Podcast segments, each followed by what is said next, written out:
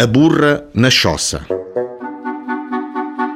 Vitorino Lourenço era mieiro de Manuel Dias.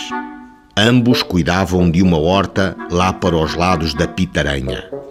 Um dia, achando-se o Vitorino a sachar uns pimentos, colheu na horta umas folhas de couve e deitou-as aos porcos, no que foi censurado pelo Manuel, que era melhor cada um dar de comer aos seus animais.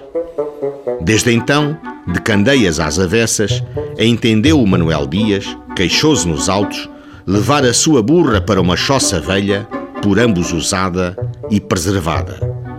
O Manuel Dias, que andava picado com o Vitorino Lourenço por causa das aludidas folhas de couve, logo lhe disse que não havia de meter a burra na choça, mas que a prendesse à parede, que se lá deixasse a burra lançava fogo à choça.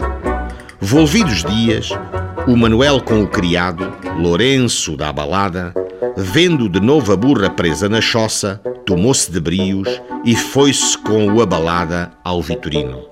Consequência: vários dentes partidos e um braço ao peito. O abalada e o Manuel foram condenados, desconhecendo-se nos autos a sorte da burra, da horta, das couves lá para os lados da Pitaranha. Contudo, de há um século para cá, nada mudou, a não ser o meio de transporte. A burra, então, o automóvel, hoje.